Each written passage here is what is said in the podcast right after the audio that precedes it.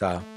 É, a base depois eu não dele... quis, é, Pode falar, depois pode eu não quis, depois eu não quis ficar ouvindo mais para não, não ficar pressionado, né, pela filho da puta, né? Pelos, não, os, não, os colegas, né, que ele só sobe é, a régua. Só sobe a régua. Eu falei, peraí, não vou, não, não vou assistir não, que aí eu vou ficar, vou ficar meio pressionado. Então vamos. Mas bacana, obrigado pelo, pelo convite. É uma iniciativa super bacana. É, trazer as pessoas para conversar sobre o exercício né, dessa, dessa profissão né, tão facetada, né, tão interessante, tão cheia de possibilidades, né, tão plural, né, como se, se pode falar hoje, né, que, enfim, acho que para os mais jovens, principalmente, é, mas para, enfim, todos os colegas, é uma, é uma contribuição muito, muito legal. Você, você podia ouvir, ouvir né, os colegas falando sobre experiência, trabalhos, né? Ah, com certeza. Muito obrigado pelo convite. Olá, meu nome é Hulk Janelli, sou professor universitário, design de produtos, sócio criativo da Atom Studios, youtuber e podcaster. E hoje eu tô aqui finalmente com Emanuel Melo. Emanuel Melo eu conheço há muito tempo, eu nem sei quanto tempo eu conheço Emanuel Melo. Assim, eu acho que eu conheço desde 2005, assim, que eu realmente entrei em contato com ele.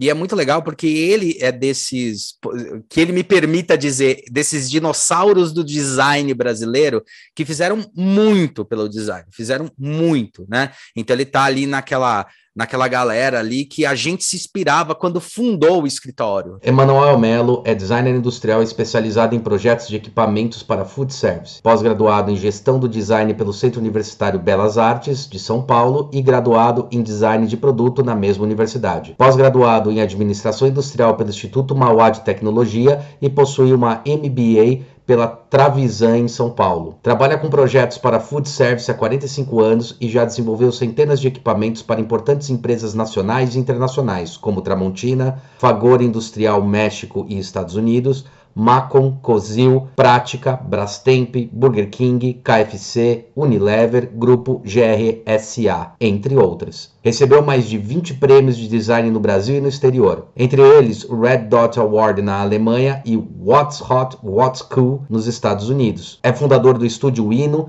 agência paulistana de arquitetura e design de food service, onde atua como diretor de design e inovação. É também cofundador do Hub Food Service, cozinhas colaborativas, e do Hub Cloud Kitchen, cozinhas para delivery, todas em São Paulo. E é um puta de um prazer ter você aqui, Manuel. Obrigado por ter aceito o convite. E vamos que vamos, queridão. Não, eu, eu que agradeço o convite, Ru. Prazer estar aqui com você. Prazer é todo mundo, você não tem ideia. É muito bom estar conversando com gente que a gente se inspira. É muito bom. Cara, é, eu acho que tem uma coisa legal no seu histórico, e é uma coisa até que a gente está falando aqui um pouco no back-office, que é essa história do food design, né? O food service, o food design, que são coisas que você trabalhou muito, trabalha muito constantemente com grandes marcas, como vocês viram aí, o que a gente comentou aí no breve briefing dele. A gente tá falando de KFC, a gente tá falando do Unilever, tá falando do Burger King e outras empresas que também trabalham com isso. Eu acho que é um principal é, história que agora a gente está falando muito sobre é, food, food é, design e várias outras coisas, até porque vem do food, né? Vem da, da alimentação a, a retomada de um conceito, né, que é o conceito do slow food, que depois passou por slow fashion, e a gente está falando sobre slow design. Começa com a comida para parar de ser aquela comida industrial tal, e começa a ter uma releitura disso. O que, que afinal é fazer um food service ou um food design? Qual é a grande diferença ou não existe diferença? Como é que é o mindset para trabalhar tudo isso? Ah, putz, é uma pergunta que, que vale a um história milhão. da minha vida, praticamente, né? Porque, claro, eu entrei, é, assim, por acaso, né, no, no, é, na indústria de equipamentos para outrora cozinhas industriais, depois cozinhas profissionais, e depois englobou essa terminologia mais ampla de, de food service, né? E ali muito cedo eu comecei a trabalhar fazendo engenharia de produto, projeto de produto, ajudando naturalmente, eu estava aprendendo ali, mas era, era praticamente o meu primeiro trabalho e, e eu comecei a me formar é, como projetista, como designer industrial é, atuando assim no piso da fábrica, né? Uhum, chão de é, fábrica. Fazendo o projeto, acompanhando a fabricação, fazendo protótipos, assim, ali no ali no, no, nos anos 70 ainda, lá, lá para trás, eu acho que você... eu não era nascido ainda por aí, mas... É... Eu, eu, deixa eu ver, eu nasci no ano mais bonito da história, tá? Que é 1977, o ano de Star Wars. Olha só, é, eu comecei ali em 74, 76, eu estava na fábrica, né? Sim. Mas, e era quando, e era, e desculpa até te interromper, mas é interessante comentar isso, porque era bem quando o design, é, ele ainda estava com aquela característica e com aquele termo ainda muito enraizado do desenho industrial, né? Que é quando ele chega exato, ainda falando para suprir a indústria, e não falando como o design fala hoje, né? Exato, ali naquela época ali, vamos dizer assim, a, a, a referência acadêmica que eu tinha era do, do, do Gibbon Sip. Pode escrever. É. Dizer, ele que alemão, que veio para o Chile, ali naquela história com Allende, que tinha um trabalho de design muito ligado assim a, a, aos países aos países da periferia, né? Sim. Ele falava uma coisa muito legal assim que ele, é, ele falava que o design, quer dizer, é, como responsável né, da configuração né, de um produto industrial, quer dizer, você escolhe materiais, né, você, ao escolher materiais, você escolhe processos, né? Tá. Ao escolher processos, você escolhe máquinas operatrizes que vão, que vão processar esses materiais. É um negócio muito profundo, muito. Porque se, se você escolhe um material que você não tem no seu país, você vai ter que importar isso, né? E, e, e, se, você, se você escolhe um processo e o seu país não produz as máquinas operativas que, que vão processar esse negócio, você vai importar é, máquinas operativas. Então, você vai vão perpetuar a dependência, né? É interessante Enquanto... isso que está falando, ah. porque, desculpa te cortar, mas é muito Não, legal. Claro, claro, por favor. Esse é. tipo de discurso a gente está falando muito nas universidades, né? É, falando para os alunos, porque ainda se tem aquelas aulas de materiais, processos, e teve uma briga que eu acabei ganhando no bom sentido, que era assim, tem uma aula de materiais e depois nos outros semestres uma aula de processos. Eu sempre falei, cara, tem que ter uma aula que é materiais e processos, porque não dá para pensar um desconsolidado do outro. Né? Às vezes, a escolha de um material é determinado de acordo com a necessidade projetual e também do know-how de fabricação.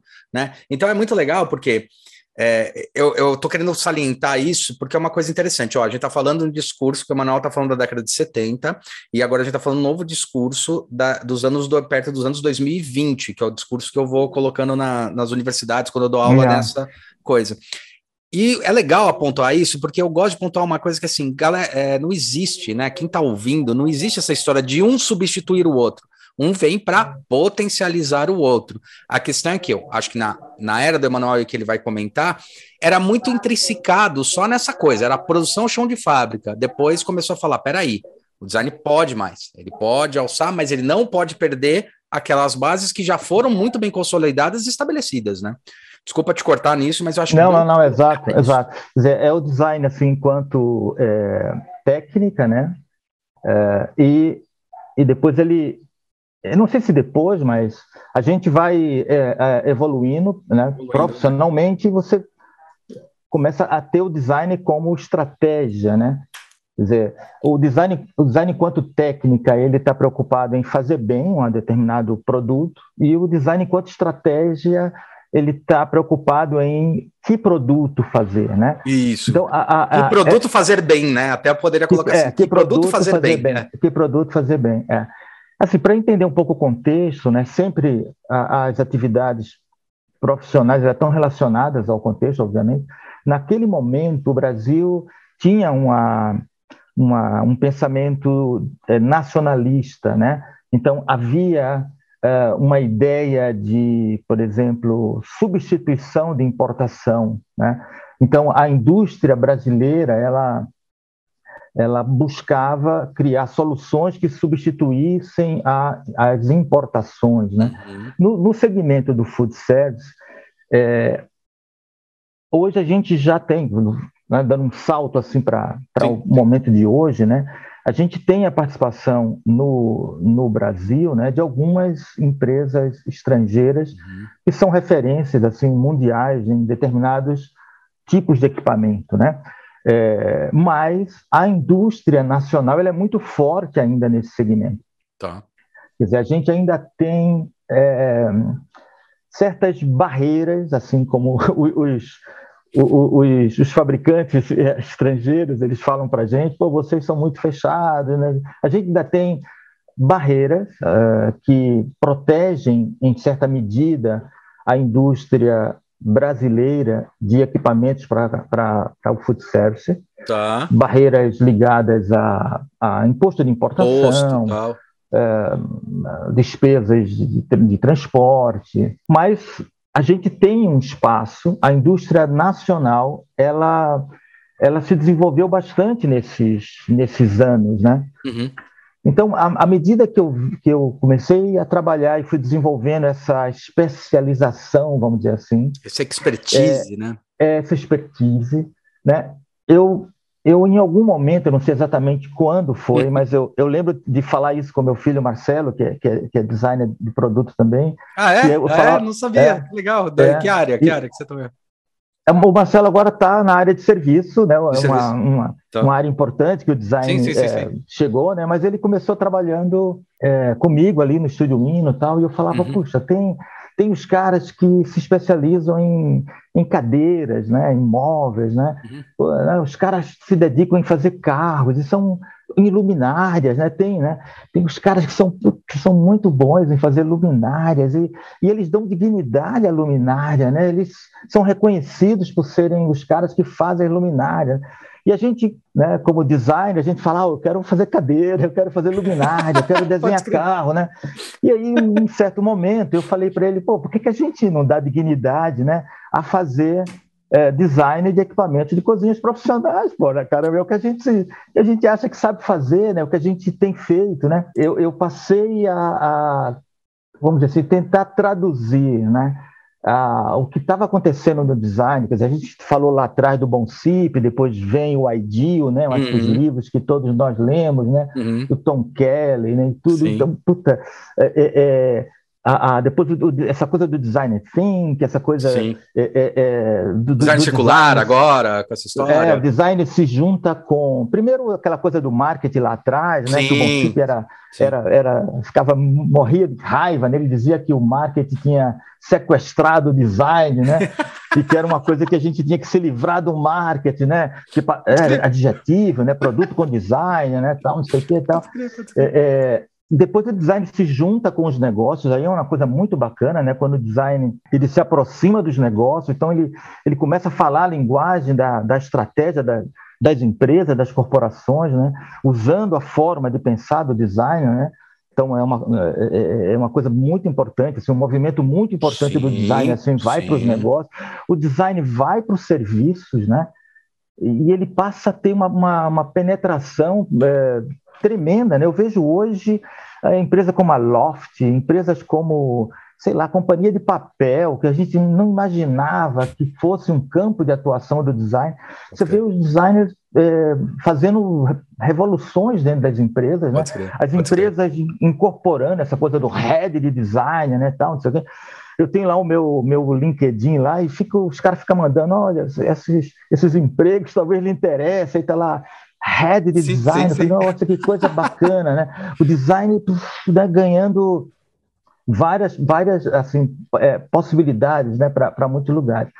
E eu meio que tentei né, fazer, é, trazer essas, é, esse tipo de pensamento, essas técnicas ou esses essas metodologias, sei lá como que a gente pode chamar, essas abordagens. Né? Abordagens, né? é, é, é, métodos. Para o, segmento, é. o segmento da, da, das cozinhas profissionais. Sim. Dizer, talvez é o que eu tenha feito né, da, da, minha vida toda foi. Pronto, eu ficava vendo o Levi e falava, puta, isso vai ser muito bacana, então eu vou levar para as cozinhas industriais. Sim, né? sim, sim, sim, Como é que a gente pode fazer isso aqui, né?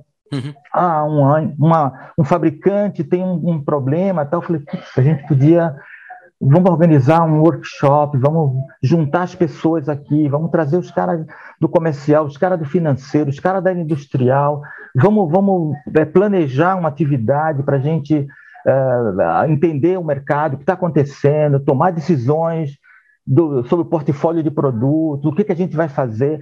Às vezes o cara me chamava para fazer um produto falava, puta, mas será que é isso mesmo que você, que você precisa? Sua empresa precisa disso mesmo? Vamos, vamos analisar junto primeiro? Quer dizer, se for isso, a gente faz, mas vamos, vamos, vamos ver se é realmente isso. Você está. Tá, né? Então, vamos, vamos ver para onde está indo o mercado, enfim, vamos fazer pesquisa, vamos fazer pesquisa etnográfica, vamos para dentro das cozinhas. Tem, tem várias histórias de projetos, assim, por exemplo, de a, a gente foi contratado por uma empresa para redesenhar os refrigeradores e ah. freezers que são utilizados nas cozinhas profissionais.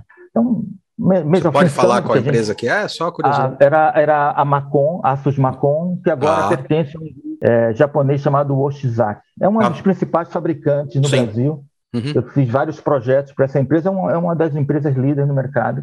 Uhum. E a gente foi fazer um projeto da, da, de refrigeradores e freezers. Então a pergunta era, mas como que os refrigeradores e freezers são usados numa, numa operação de, de food service?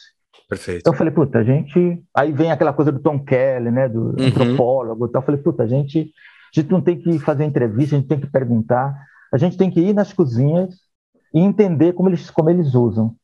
E aí coincidiu, vi uns caras que apareceram lá, estavam um, fazendo um doutorado de, de, de, psicologia social e já com, com, uma certa cancha de fazer pesquisa. Eu falei, já tinha neurobrand nessa história. Eu vou chamar esses caras aí. Então, puta, eu peguei dois caras, um casal, na verdade. É.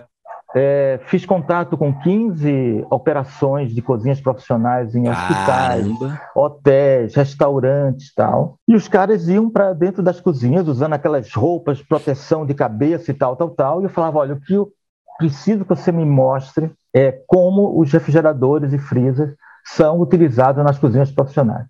Eu quero que você fotografe, abra os refrigeradores, fotografa em, qualquer, em vários momentos do dia eu quero que vocês fiquem na doca quando chegar um, um caminhão trazendo verdura, então vocês vão seguir esses caras. Eu quero, vamos fazer todo o percurso desses caras até chegar no, nos freezer, nos, gera, nos yeah. refrigeradores e tal, e tal, tal, tal.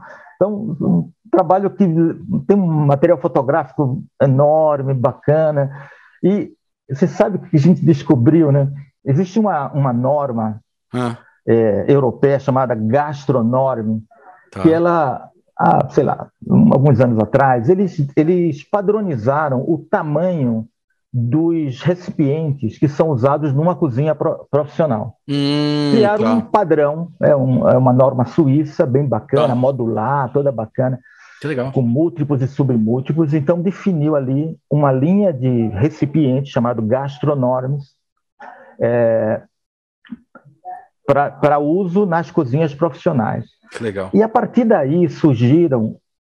É, essa norma ela, ela implicou na, na dimensão interna dos equipamentos de cozinhas profissionais, é, para que as, essas dimensões fossem compatíveis com o uso desses recipientes gastronômicos. Tá. Então, assim, a, a, a importância dos gastronômicos é que eles funcionam como contentores é, que vão manipulando todos os alimentos que você tem dentro de uma cozinha, carnes, ah. vegetais, uhum. legumes, etc. E aí você usando esses contentores padronizados, você teria um mínimo de manipulação entre esses contentores. Permitiria, por exemplo, que você tivesse um carrinho que levaria uma, um legume a uma área de preparação de legumes e, e, uma vez que esses legumes fossem higienizados, lavados, etc., eles, eles iriam para um, um, um, recipiente com tamanho semelhante e que entraria num carrinho que comportaria esses equipamentos. Depois iriam numa geladeira que também receberiam. Tipo, esse... eles, tavam, eles criaram um sistema de paletização, né? Exato, poder perfeito, organizar. Perfeito, Hulk. Tá, perfeito. Um, um sistema de paletização. E alguns fabricantes mundiais passaram a produzir esses contentores e isso virou uma norma universal. Então, se você pega qualquer refrigerador profissional fabricado, por exemplo, no Brasil, o fabricante vai dizer: olha, ele é gastronômico, porque ah. o espaço interno dele está previsto para receber esses recipientes gastronômicos. Que louco! Eu já tinha ouvido falar nisso, mas eu juro para você, porque a gente fez, eu não fiz muitos projetos de refrigerador, eu fiz para a MAB, um, ou que foi o maior, e depois eu fiz uma pesquisa para entender mercado para Panasonic. E para a MAB, eu tinha ouvido falar nisso daí, só que a gente estava focando o que, que era? A gente estava realinhando uma pesquisa que eles tinham feito, que foi uma pesquisa quantitativa, e a gente está transformando em quali, refazendo para entender qual era o, o, o fracasso, entre aspas, do que tinha acontecido dentro do que tinha sido identificado. Então, por exemplo, uhum, uhum. no caso deles, eles tinham feito uma pesquisa anterior, até o Marcos Batista trabalhava lá, né? Uhum, na época, era Bosch e tal. E daí, quando ele saiu, continuando no estúdio Marcos Batista fazendo é, é, consultoria, o Léo até assumiu, né? O Léo, que agora é nosso representante no podcast espanhol. Não sei se você sabe, mas tem um podcast espanhol que o Léo é nosso representante, que ele está lá na Espanha, na Teca, né? Já tá na segunda sabia. temporada, o espanhol. Em 2011, mais ou menos, o Léo falou, cara, a gente precisa realinhar, porque na primeira pesquisa que a gente fez, falava o seguinte: que nossos refrigeradores, o que ia vender mais era maior espaço interno dos refrigeradores. E daí a gente fez o maior espaço interno que tinha no mercado. Só que em pesquisa, né, do, do paredão branco, né, aquele paredão que tem nas, na, nas lojas, né, nas fast shop da vida e outras pesquisas, demonstraram que o que fazia mais vender não era a quantidade de espaço interno, que era maior do mercado, mas era o design, o, o, o facelift externo, tá? Vamos alinhar as palavras, né? Não é design, porque design é tudo, mas o facelift externo. E daí a gente falou, puta, que engraçado. Aí a gente fez o mesmo tipo de imersão. A gente começou a fazer imersão, tirou foto, ia para os lugares, falou, deixa eu bater foto. A gente começou a bater foto, entender do que que era esses refrigeradores, porque as fotos que tinham anteriores eram muito fakes, era foto de tudo arrumado, daí a gente tinha uma estratégia. Chegar na casa da pessoa, falar que ia conversar com ela e no fundo, no fundo, pedir uma água, era sempre pedindo uma água, uhum. uma água gelada, chegar uhum. na geladeira, tudo bagunçado, a gente tirava foto. Qual era esse espaço interno? E daí a gente descobriu que era um espaço compartimentado. Então, quanto mais compartimento quanto mais é, setores tiver para poder organizar melhor meus produtos, é melhor. Era esse espaço interno que eles estavam falando. E nesse processo, a gente descobriu duas coisas curiosas. Uma era esse gastro que você falou. Eu falei, puta, será que isso aí é um termo chique? Porque a gente não foi muito a fundo, porque era era home, era para ajustar esse coisa. Aí achei até que era uma terminologia mais, tipo, chiquezinha, né? É, tá falando 2011, a gastronomia tá começando a bombar com Ferran Adrià, né? Com o Olivier lá, né, que é um cara que faz muito essa história de pesquisa em mercado, tal, né, vai em mercado comprar peixe, né, eu gosto muito dele. E a gente descobriu uma outra coisa, a gente descobriu um material que podia deixar com que os alimentos é, durassem mais, que era um plástico, era um polímero, né, uma resina polimérica, que era no Japão tinha, que tem um tapetinho e tal, que aquela resina fazia com que é, os, os produtos, as frutas, elas apodrecessem mais devagar porque ela era antigermicida. E daí a gente percebeu, começou a falar com o público brasileiro, a gente descobriu uma coisa curiosa. No Japão, isso era outra coisa que também queria provocar e perguntar para você dessas diferenças. É, no Japão, por exemplo, você fala, esse material faz isso, o japonês não duvida, não duvida disso. Tá ok, tá dizendo. No Brasil, o pessoal duvidava. Daí a gente, o que, que a gente fez? A gente fez um botão falso no projeto, que você clicava e falava, ah, tá funcionando agora o, o processo de ativação. Era um botão que só acendia uma luz. Para o cara acreditar uhum, que aquilo que a gente vendia que era fato, acontecia. Então tinha muito esse também essa questão do mercado. Mas só só só contando uma história para lá, que foi bem curioso isso aí que você estava falando, que é. essa memória. É, não, legal, legal. É, assim, a, a, eu lembrei justamente por essa ideia, né, que a gente trazer é, abordagens do design pro, pro, especificamente para o segmento de cozinhas profissionais, uhum. que, é, onde o design não era, não era um termo falado, porque era, era na, no, no momento em que o design estava muito relacionado à estética. Sim. É, e a gente estava falando de coisas é, funcionais, coisas profissionais. O, o, o, design era mal, mal entendido dentro de, da. Era mal quisto mesmo, né? É, é. Era mais atrapalhava do que ajudava, então, no ponto de vista. É, é. Exato, entre a engenharia, tem aquela é. história, ah, o cara faz um, né, faz um negócio bonitinho, na hora de fabricar a gente não a consegue, gente ou o contrário, aqui. né? Olha, fiz aqui esse produto, agora dá uma. Torna isso bonito, dá um tal, tapa. uma coisa assim. Dá um tapa, né? Tal, né? É, então, é, é, eu passei a tipo, exercer um, um, um, trabalho de influência. Primeiro, eu trabalhava é, para uma, uma empresa, para a Macon, eu trabalhei muitos anos, assim, específico, tinha contrato de, de exclusividade, etc., uhum. para essa empresa.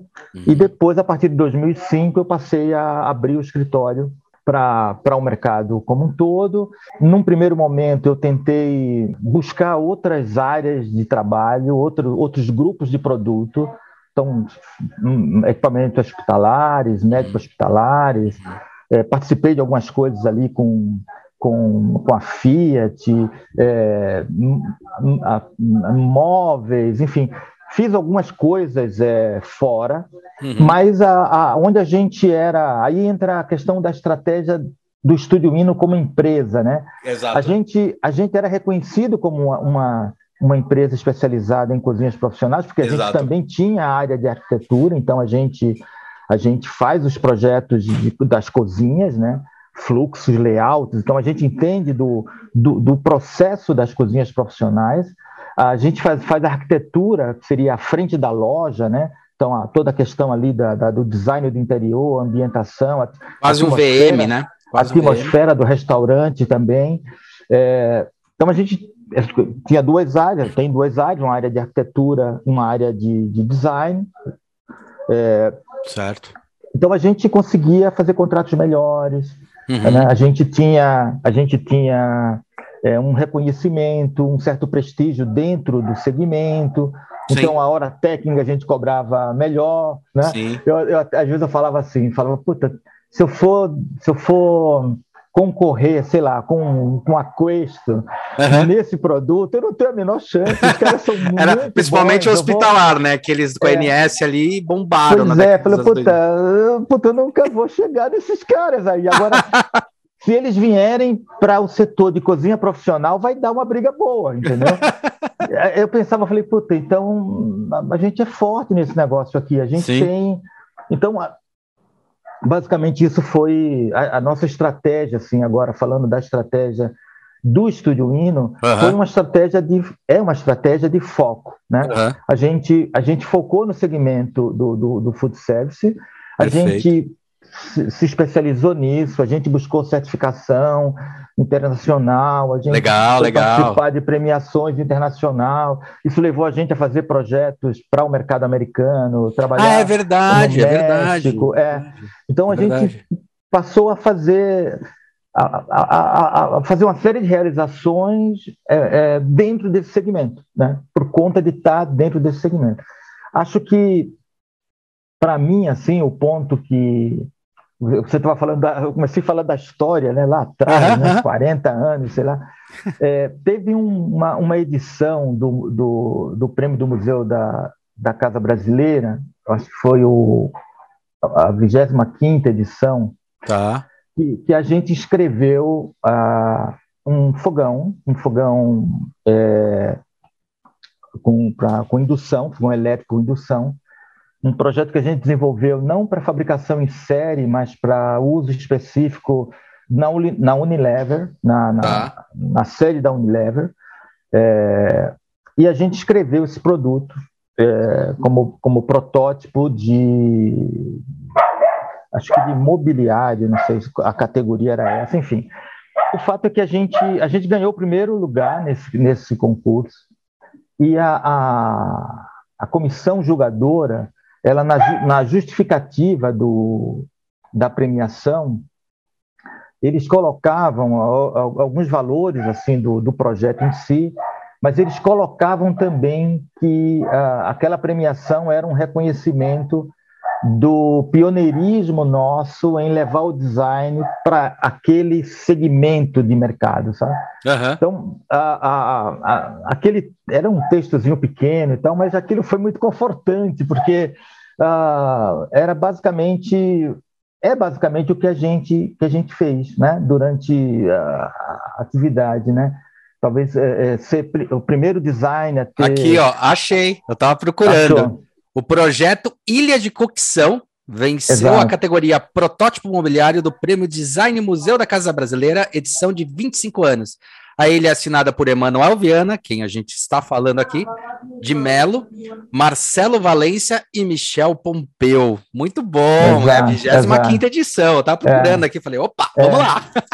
exatamente, exatamente. Ilha então, de Cocção. Não, não, não, não falhei na memória. E, e, e, havia essa citação na, no textozinho da justificativa do júri, é, fazendo menção a essa, a essa ação que tinha sido uma ação estratégica nossa de, ah, vamos vamos tentar beber né, tudo que está acontecendo no design, vamos, vamos estar tá ligado o que está acontecendo e vamos fazer a, a vamos trazer isso para o segmento da, das cozinhas profissionais. Tá?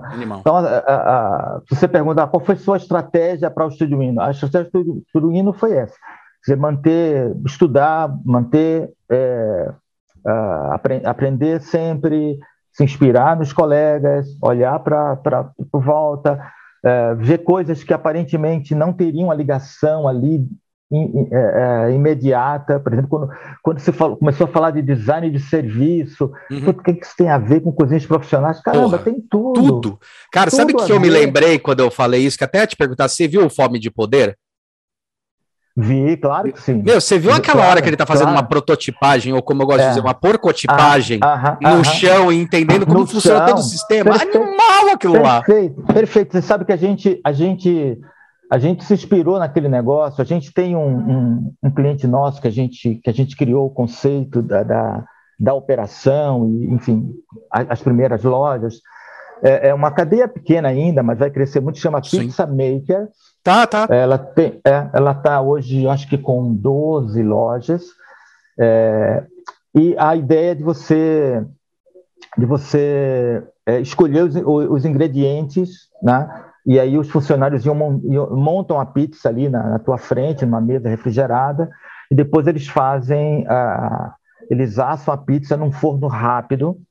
Aquele é, forno a gás, é, né?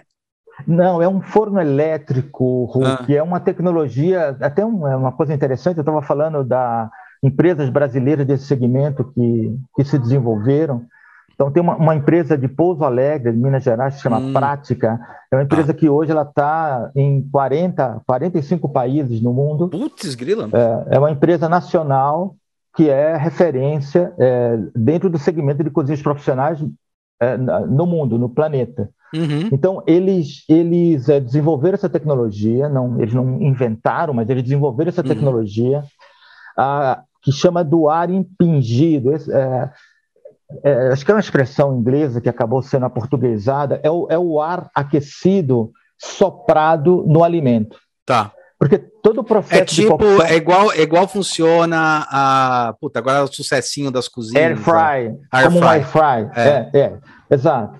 Então, você. Ar quente a, induzido, a, um negócio assim. É, é. Então, você. Todo o processo de cocção de alimentos ele é feito a, partir da, da transmissão de calor, né? De, animal. Um, de um lugar para outro. Que animal. Então, quando você, quando você sopra o, o ar aquecido no alimento, você aumenta a velocidade de absorção de calor do alimento.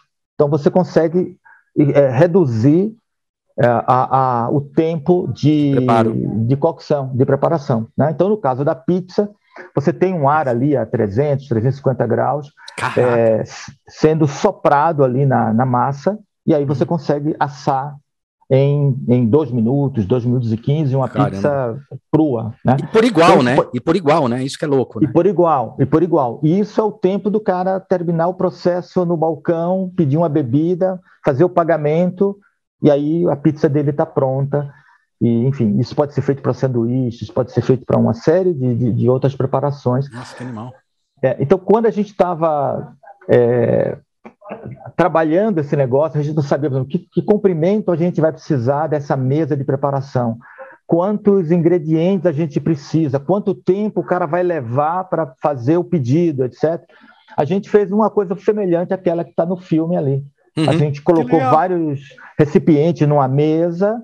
Ah, o, o, o, empreendedor, que um, ainda é um jovem empreendedor, ele chamou a galera, é, a, a namorada, amigos e parentes, e, e fazia fila e ele ia servindo as pizzas e tinha o forno lá no final, ele ia servindo a pizza e, e a gente cronometrando aquilo lá tal. E depois nasceu o, o projeto propriamente né, da, da, loja e tal. Né?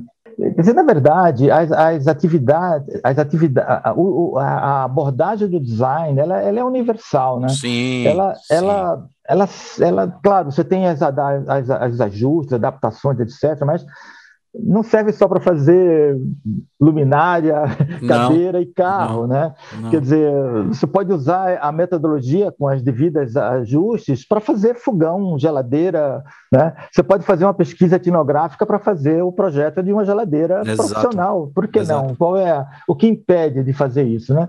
Então, você falar, ah, você foi o primeiro cara que fez esse negócio, cara, eu acho que sim, porque é, é, é por essas por essas coincidências assim da vida, quer dizer, eu, eu fui jogado para dentro de uma fábrica de equipamentos e tinha uma paixão pelo design, quer dizer. Uhum.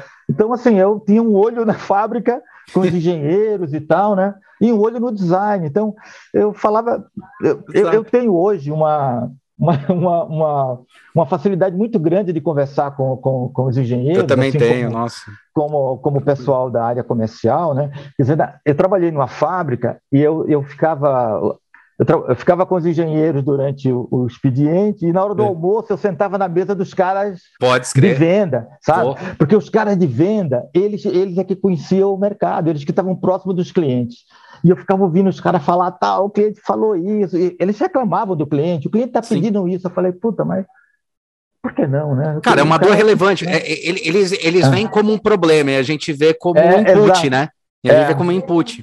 É. É, e, e, com o pessoal da engenharia, eu estava muito acostumado com essa coisa de você tentar um, um, uma solução um, pouco mais elaborada, e os caras, não, isso não, isso não, não dá para fazer tal. Então eu ia lá com o operador, falava, meu, não dá para a gente fazer isso aqui. O cara, ah, claro que dá. É. Vamos, vamos, fazer aqui, vai, vai, pega lá. Eu não sei com você, Manuel, mas com, com, é, deve estar acontecendo comigo. Aconteceu várias vezes de eu olhar, olhar e falar, mas se virar isso aqui 30 graus, ou às vezes 45 graus, não resolve? O ângulo ou qualquer coisa, assim. Aham, aham. Ah, resolve. Falei, então a gente pode é. girar o molde ou a publicação? ou... Ah, pode. Falei, pode ser? Ah, aí é tranquilo. Falei, então tá bom. é, é. Então, assim, articular essas coisas mais práticas, né, da, da, da, atividade, né, Sim. É, numa ponta, que é coisa mais do fazer, da engenharia, né, tal, com o outro lado, que é a, o, o, o, foco no cliente, Sim. a necessidade, o anseio, né? E, e, e você fazer essa intermediação, essa né? Ponte, essa articulação, essa comunicação, né? essa ponte, essa comunicação, né? Então eu lembro também da, da, daquelas teorias, né? Que tem eu lembro de um, de um slide que tinha assim, uma bolinha que era o marketing, uma bolinha que era a indústria, e ah, o design aqui no meio, uh-huh. juntando as duas coisas. Né? Eu falei, meu, caramba, é isso mesmo. Né? A gente, a, a, nessa última, o último projeto, a gente agora na, na, na a FISPAL é uma feira importante desse segmento né, de food service, né? e ela aconteceu há duas semanas aqui, aqui em São Paulo, então, na verdade, foi o primeiro evento é, pós-pandêmico, assim, né, com, com pessoas, né, tal. Uhum. E foi, assim, o pessoal tudo feliz, assim, de estar encontrando as pessoas. Você recebia abraço de gente que você nem imaginava. Assim. Você nunca te deu um abraço antes, né, bem assim. é, é. Então, a gente, a gente fez um trabalho que, que a gente é muito feliz com o resultado, que é uma, o desenvolvimento de uma linha de cocção para a Tramontina. Né? Ah, porra, animal. A Tramontina ela entrou no segmento de cozinhas profissionais há cerca de seis anos, né? É. É. Com uma, uma ideia inicial de, de trazer uma tecnologia, de comprar uma tecnologia de fora do país, né, e trazer para cá, tá. né? Então, são os caras muito com a cultura muito voltada a, ao fazer, né? Uhum. Com, com, engenharia assim, da mais alta qualidade, fábricas assim de um, uma organização impressionante, né? Também uma empresa é, classe mundial, né? Sim. É, então, quando eles é, ent entenderam entrar nesse segmento, eles ah, tomaram inicialmente essa, esse caminho de hum. foram na Itália, fizeram uma seleção de uma empresa de nível médio superior da Itália e trouxeram os equipamentos para cá. É, e entraram no segmento e, e conseguiram conquistar alguma parte desse mercado, mas passaram a enfrentar dificuldades muito grandes com relação a custos, né? Perfeito. Porque pelo fato de ser importado, pelo fato de atender normas de segurança europeia e etc, etc, os equipamentos tinham um preço praticamente o dobro do que era produzido sim, no, no, no, Brasil. Sim. E havia uma discussão assim dentro da, da empresa de que vamos fazer, né? Então o pessoal do comercial passava, não, a gente precisa de uma cocção brasileira, né? usava essa expressão. Ah, e a engenharia falava, putz, a gente não vai fazer qualquer coisa, a gente não vai botar nossa marca em qualquer produto, né? Então, a gente não vai competir em preço. Uhum, Era uma, uma, filosofia da empresa, não é a Tramontina, não somos uhum. nós. Sim. A gente não vai entrar numa guerra de fazer coisa barata, diminuir material. Porque daí, enfim, no final das contas, uma... você está competindo só por preço, não compete por é, qualidade, então, você perde gente, seu produto, é, valor agregado. Exato. O posicionamento da empresa não é de competição por preço, Perfeito, é animal, por diferenciação. Animal. Então, então a, não, não, não, havia uma, uma, um entendimento ali, era complicado, então a gente acaba entrando a, a, nesse, nesse, nesse processo e um namoro longo e desenvolver confiança, é, enfim, é, uma série de, de questões ali para serem discutidas. Acho que a questão comercial era a, a, menor questão ali, né? Não que você pudesse cobrar qualquer valor, não, muito pelo contrário. Mas a questão primeira era a confiança. Eles têm essa ideia de da, do caráter está em primeiro, sabe? Sim, sim, sim, sim. Tipo, contrata o caráter e forma o profissional, tipo essa uhum. coisa assim. Então, sim, sim. a cultura da empresa é assim. Então, o cara que é o diretor, ele começou lá na prensa, sabe? Uhum. E, e foi. Então, é difícil para eles fazer uma relação assim, de contratar uma consultoria externa para tomar uma decisão dessa. dessa... É, é, é delicado, né? É sensível, é, delicado, né? É, setor sensível. É. Então a gente fez uma oficina que a gente chamou de oficina de definições. Legal. Em que, em que a, gente, a gente levou tendências de, do mercado, dividido em, em, partes. A gente, a gente discutiu é, é, especificações, materiais.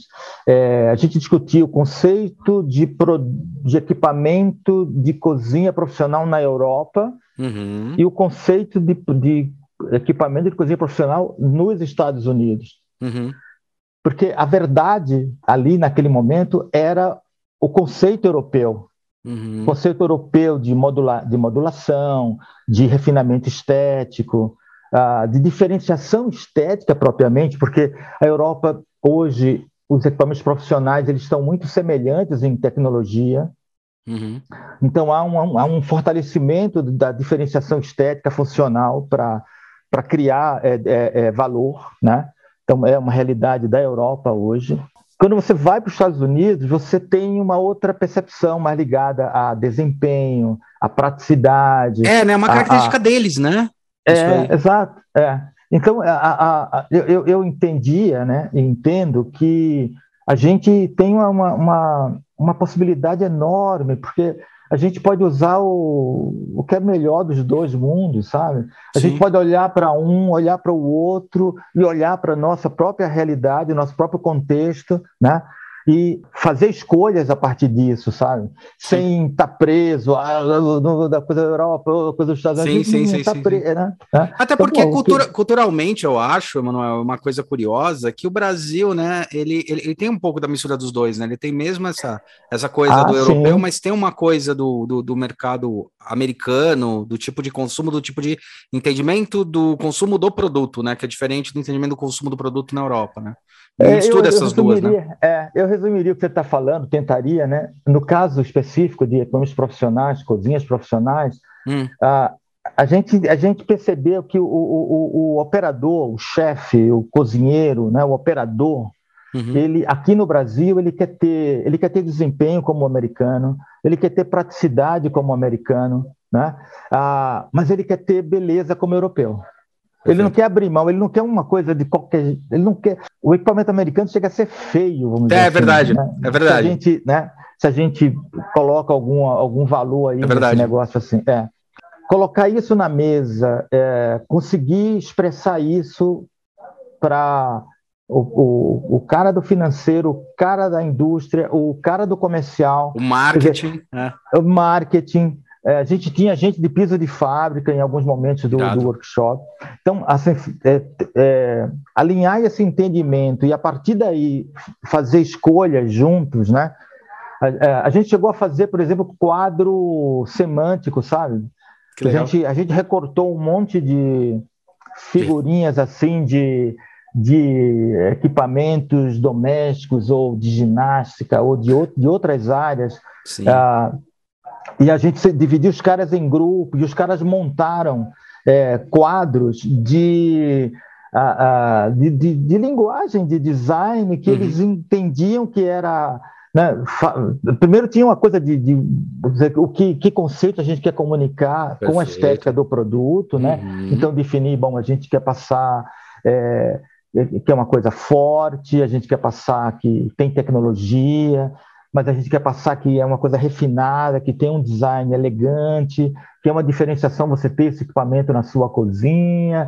É, então, como, que, quais seriam as formas né, que a gente é, comunicaria isso, né? Dizer, esses conceitos em, em formas, né? É uma coisa bem agora mais acadêmica, mas talvez até mais profunda, né? Sim. Do que, que é de fato o design, quer Sim. dizer, você conseguir se expressar através de cores, formas, né?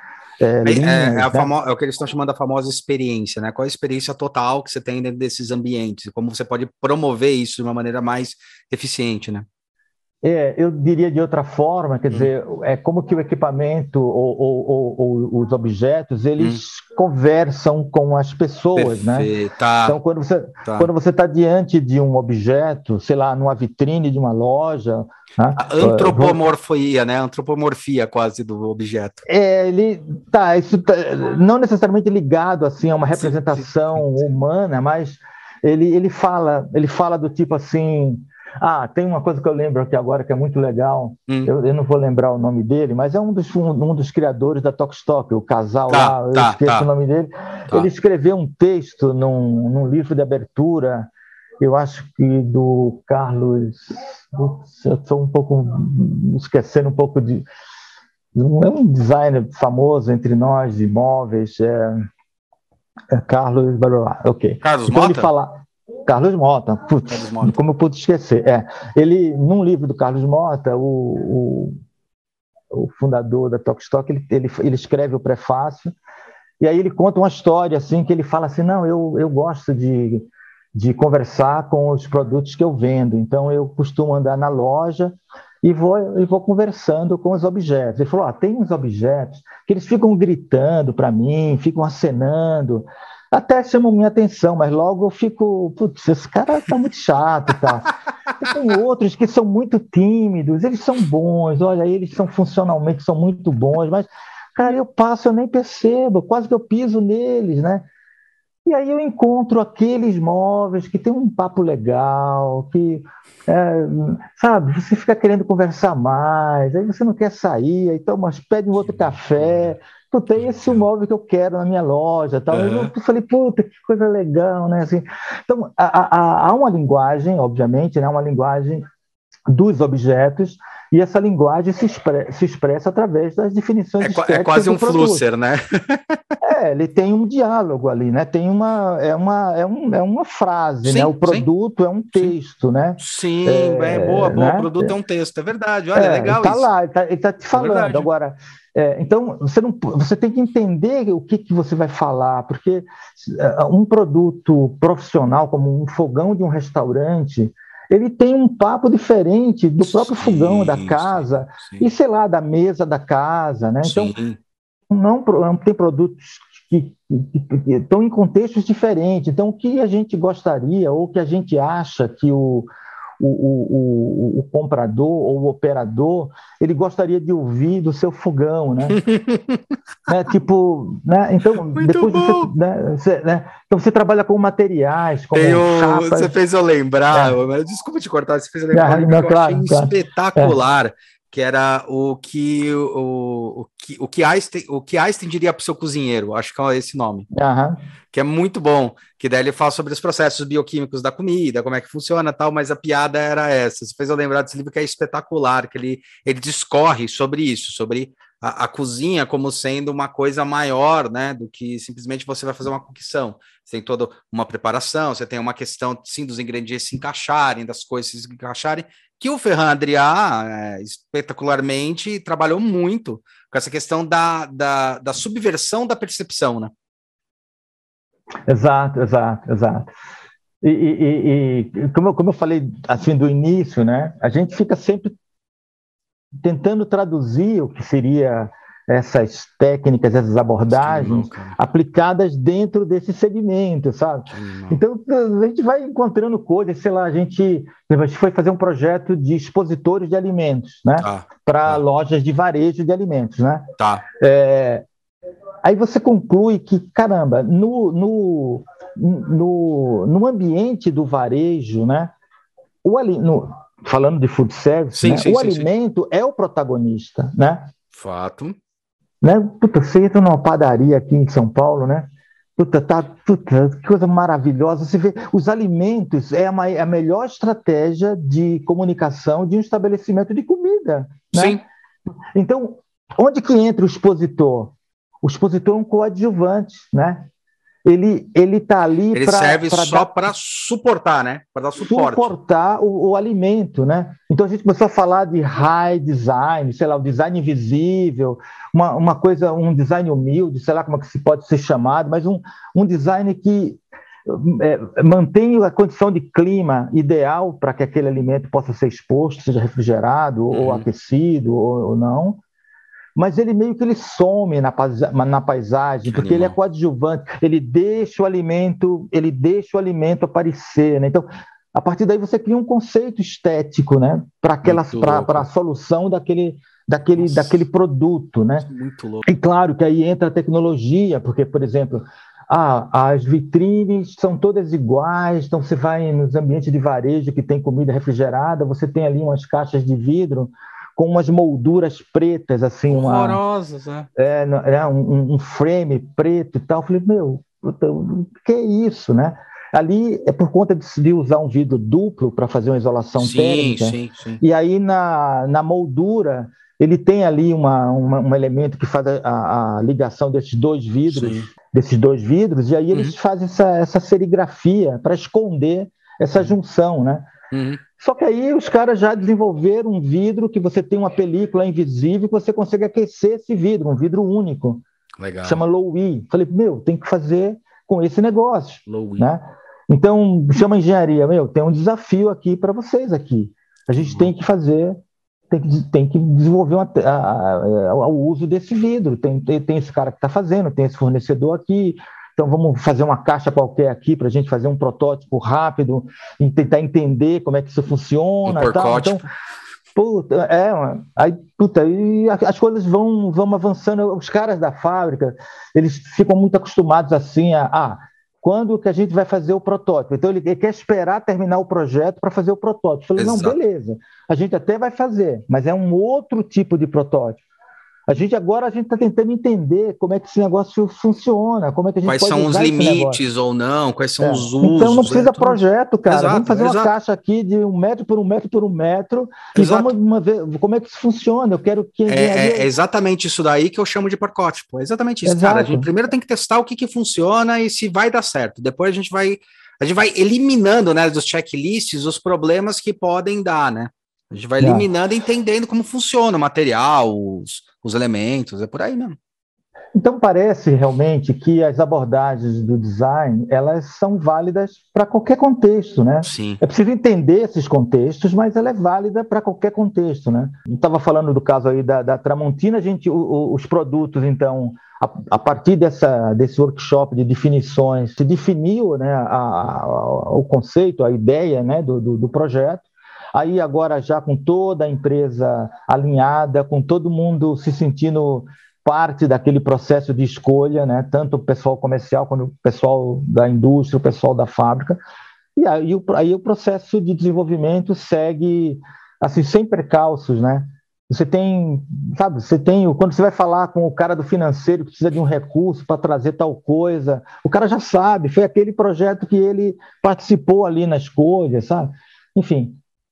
É e aí isso. os produtos estavam na feira e aí com muita alegria a gente vê a, a, a, reação das pessoas e, e o encaixe né, do produto dentro do portfólio da empresa. Quer dizer, é, é claro, é uma, é uma decisão estratégica total, sim, estratégica sim, total. Sim. Né? O posicionamento, o, é, é, é, quanto que ele. Quanto, a gente definiu quanto que ele ia custar ainda na fase de projeto, né? na aprovação do, do, shape, do projeto de design, uhum. do shape, a gente tinha planilhas porque a gente já modelou ali no, no SolidWorks, a gente já Sim. tinha peso dos materiais, a gente já tinha lista de componentes. Sim. Então a gente podia ter uma, uma ideia mais ou menos dentro do que seria o preço do produto, né? Para o consumidor, né? Quanto, é, é. quanto o produto iria custar. Né? Claro, o pessoal de custo da Tramontina forneceu o que eles chamam de mercap, né? Quer dizer, essa relação uhum. do custo industrial com o preço de venda, esse fator que a gente aplicava ali e a gente, olha, vai custar tanto e vai ser vendido por tanto, e o mercado está tem tanto. Então, era um elemento de decisão. Então, é, é, um projeto bastante amarrado nesse sentido, né?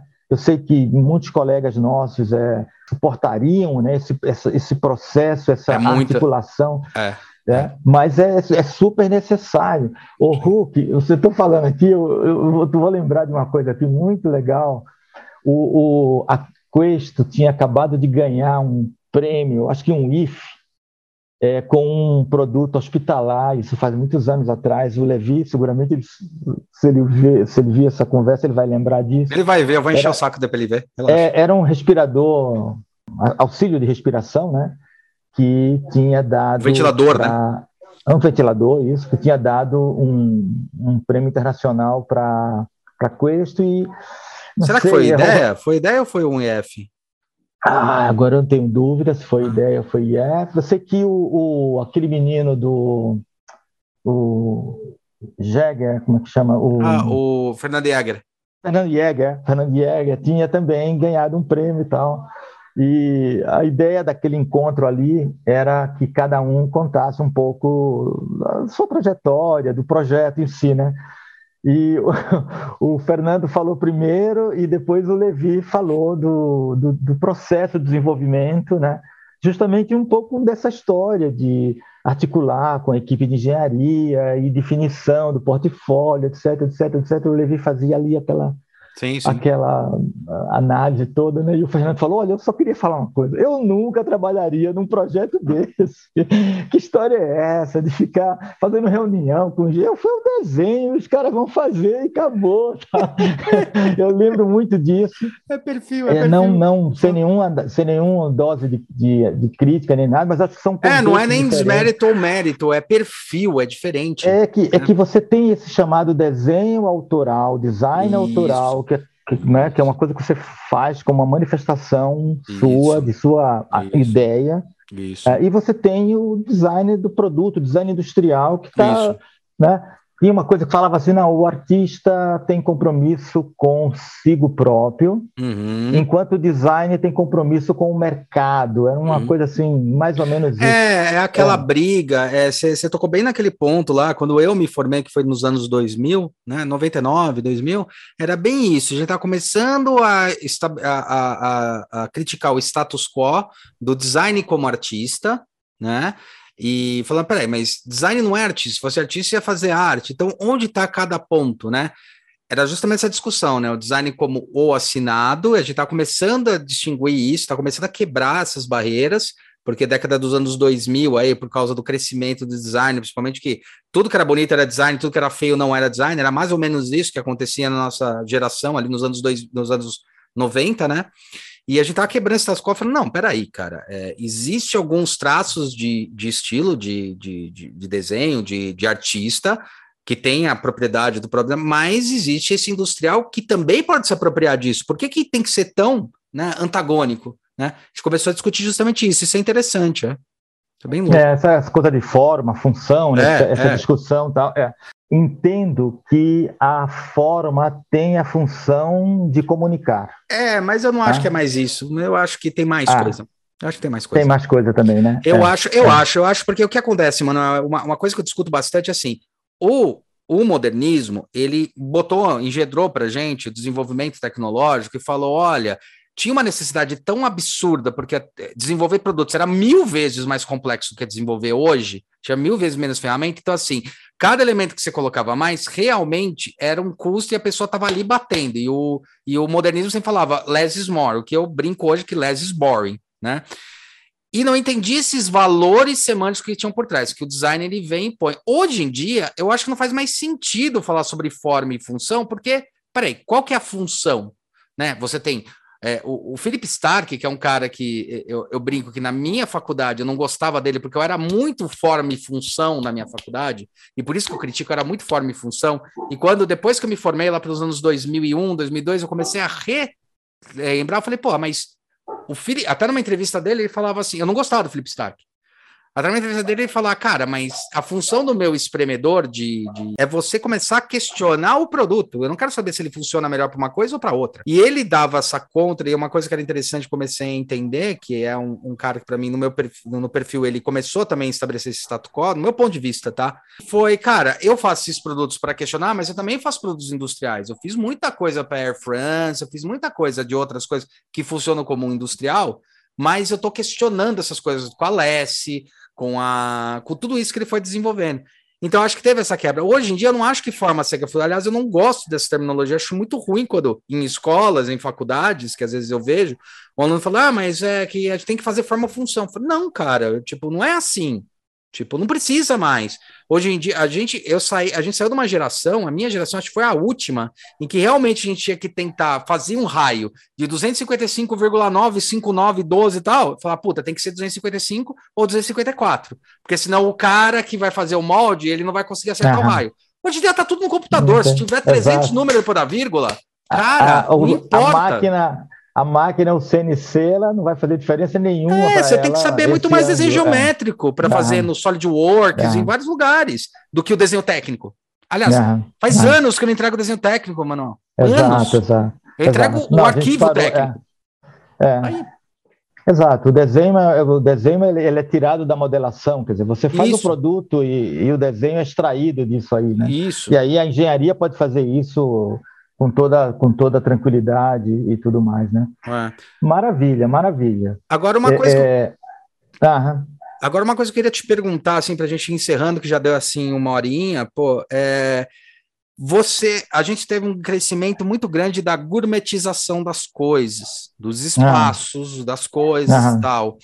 E as pessoas começaram a exigir mais elementos, mais produtos. Então, o que era para ser escondido antigamente, que é o fogão, a máquina de lavar e até a, a cocção, que agora você tem até aí combinados dentro de casa, que são diferentes dos combinados industriais, mas combinados dentro de casa tal. Isso mudou bastante também para você o olhar do desenho. E qual é a grande diferença entre o home e o comercial que você percebe assim? É exigência? O que, que o que, que mais pega? Porque no comercial você tem uma uhum. questão de produtividade de eficiência beleza também mas o que que pega para, por exemplo, eu acho que o grande ícone para mostrar isso, que eu pelo menos identifico, é a KitchenAid, que é, uma, é um aparelho industrial, né, um aparelho que aguenta porrada e foi para dentro das casas com o valor que tem, né? E até conversando com o próprio Mário Fioretti, eu até perguntei, uhum. cara, a, a, a, proposta da KitchenAid era isso que a gente enxerga mesmo, que era ser, na verdade, uma coisa, é, não dar tanto lucro, ser aquela Ferrari da, da, da Whirlpool, né? Então, eu estou mostrando para que eu vim, eu não estou interessado em, em, em, pegar, abocanhar vários mercados, mas quem me comprar sabe quem eu sou. Qual a diferença que tem entre um mercado e outro? O que, que você percebe no seu olhar? Olha, é, bom, bacana. Duas perguntas é, é, bem boas, bem boas. Assim, começando da última, assim, acho que entre o produto profissional e o produto doméstico, né, vamos chamar assim de uso residencial, uhum, uhum eu acho, existe uma, uma diferença é, de partida que, que, é, que é o custo desses, desses produtos. Tá.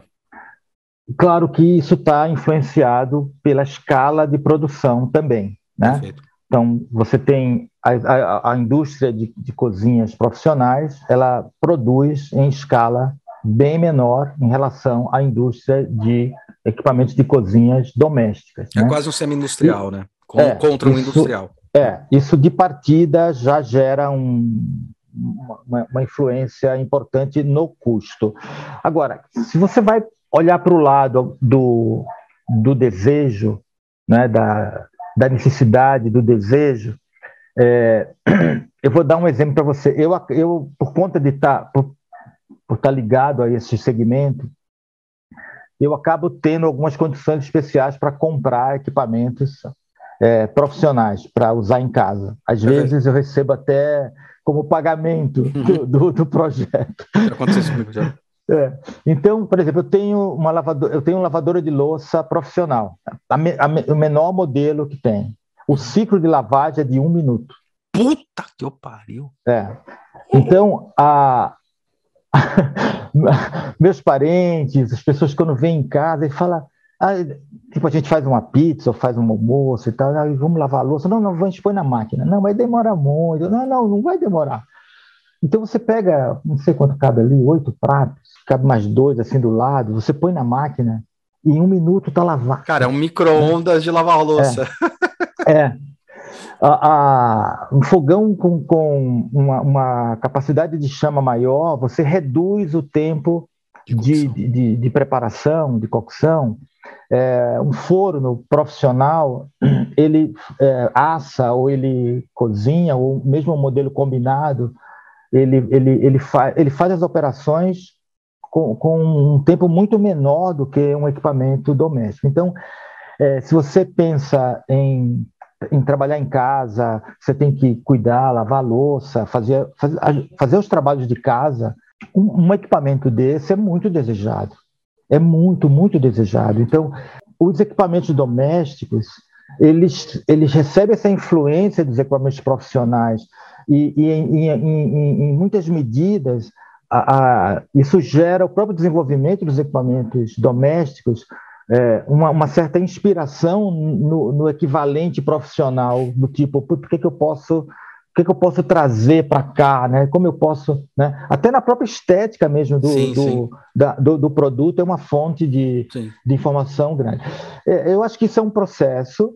Claro que a, a questão custo de produção é, ela pesa bastante, então os caras estão numa briga, numa concorrência muito forte, então isso começa a gerar algum tipo de produto premium uhum. que, com preço ali. Premium também. Premium também, né? E aí fica para poucos, né? Então você tem, por exemplo, é, tem uma empresa americana que chama Viking. Ah, Viking. Uhum. Né? Viking pertence a um, a um, grande grupo de cozinhas profissionais americano, está aqui no Brasil também. Eles uhum. têm um, um, showroom grande aqui na, na Gabriel Monteiro da Silva. Monteiro da Silva. É, e é um produto de sonho por exemplo, os, os muitos ricos compram esse produto, mas é um fogão que custa 70 mil reais. Uhum. Aí você fala, Pita, mas 70 mil reais é assim que custa um, um, equipamento profissional? Não, um fogão profissional custa 5 mil reais, uhum. 6 mil reais. Um bom fogão. Uhum. Um excelente fogão profissional. Então, é, meio que os caras criaram uma categoria ali né, de, de coisa prima e tal. Então, eu acho que o, o equipamento profissional ele, ele, ele é sempre uma influência para o doméstico e acho que na, na, perspectiva do usuário, quando ele conhece os, os consome menos energia, faz a coisa mais rápida, você fica menos tempo ali na, na, na cozinha para preparar, para limpar. Fato. Então acho que essa, essa é uma influência grande que o, o equipamento profissional ele, ele leva para o, o, o equipamento doméstico, né? E por que, que o, o, profissional não leva tudo? Porque o doméstico não pega tudo? Por conta da questão de custos.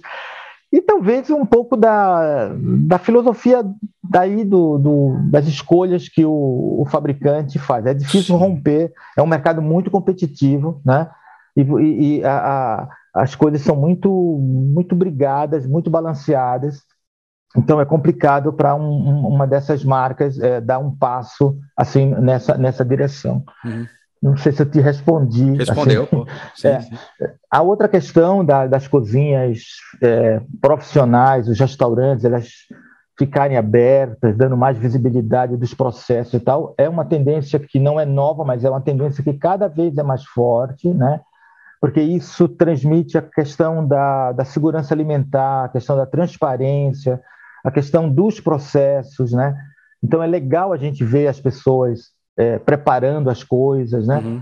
Então tem atividades que não são muito legais de ver, sei lá, lavar louça, talvez sim, não seja uma coisa. Pia, né? né? Pia. Sei lá, cortar, saiu sangue, pingou tal. Então tem coisa que não é muito legal. Mas tem uma, uma, uma, uma fase da preparação, a montagem final. A, a montagem é maravilhosa, como é lindo. Põe no forno, tira do forno, né? monta o prato, né? faz uma fambagem. Isso é muito legal de ver. É né? Legal. A, a, o Starbucks essa, essa rede de cafeteria mundial sim, sim. e tal, né? Sim. Eles criaram uma marca de panificação, de panificação chamada Prince, italiana. Ah, tá, Prince, tá. Prince, e eles é, é, montaram, é, assim, algumas lojas flagships no mundo, no mundo todo. São lojas instagramáveis. Falei certo? Eu acho que talvez eu tenha errado, mas enfim, dignas de se fazer um Instagram. É, em, em Milão, eu visitei Chicago há três semanas atrás. Uhum. Era um antigo prédio, quatro andares, uma coisa fantástica de arquitetura, de design, e toda a preparação final é feita à vista. Então, a, a, grande atração do negócio é as pessoas montando os pratos e saindo as coisas. Então, acho que isso é uma tendência muito importante, assim, de, de cozinhas abertas, cozinhas que é, São Paulo tem algumas coisas bacanas assim de, de, preparações à vista, né? Então acho que isso é sim, é, isso valoriza o design do, do, do dos produtos. Agora sim. falando no, no, sentido de refinamento do projeto, né? Da, da, diferenciação estética e tudo mais, né? Porque isso tudo fica à vista, fica à frente do à frente do cliente, né? Essas lojas de, de conveniência que você você tem fornos rápidos atrás, também está tá preparando, as rotisserias né, no, nos mercados. É, então, há uma série de, de soluções, assim, de conceitos de negócio de alimentação que está baseado em que o cliente veja né, a, a preparação, como que as coisas estão tão, tão, tão sendo feitas. É muito louco isso, cara. Sensacional. Mano, ó, a gente deu lá aquela uma horinha. Então até, até passou, foi um prazerzaço. Queria muito te agradecer. Mano, você tem os seus canais aí, ó. O site tá embaixo, você tá com o seu Instagram, com tudo montado, liquidinho. Tá, Manda tá tudo, gente, tudo direitinho. É, e vai estar tá aqui embaixo. Vai estar tá embaixo aí, coisa. ok. Uhum. E pode encher o saco dele numa boa, por favor, não pentelem. Enche o saco para saber um pouco mais sobre ah, as não, coisas. Com certeza, perguntem, com certeza. que é. ele é um cara super, super assim, solícito, é muito gente boa. Tô muito agradecido de você ter aceito. Foi incrível a nossa conversa. Eu queria agradecer mais uma vez e, puta, valeu, queridão. Nossa, excelente. Adorei também participar, conversar sobre design, conversar sobre food service, conversar com você. Então, muito obrigado pelo convite novamente, Ru. Obrigado você, queridão. Manuel, é isso aí. Galera, bom dia, boa tarde, boa noite. Lembrando que esse episódio sai na quinta-feira nos canais agregadores do podcast e no nosso YouTube sai na segunda-feira para você ver a carinha da gente batendo esse papo bem legal. Beleza? É isso aí, galera, e até a próxima. Oi. Deu stop.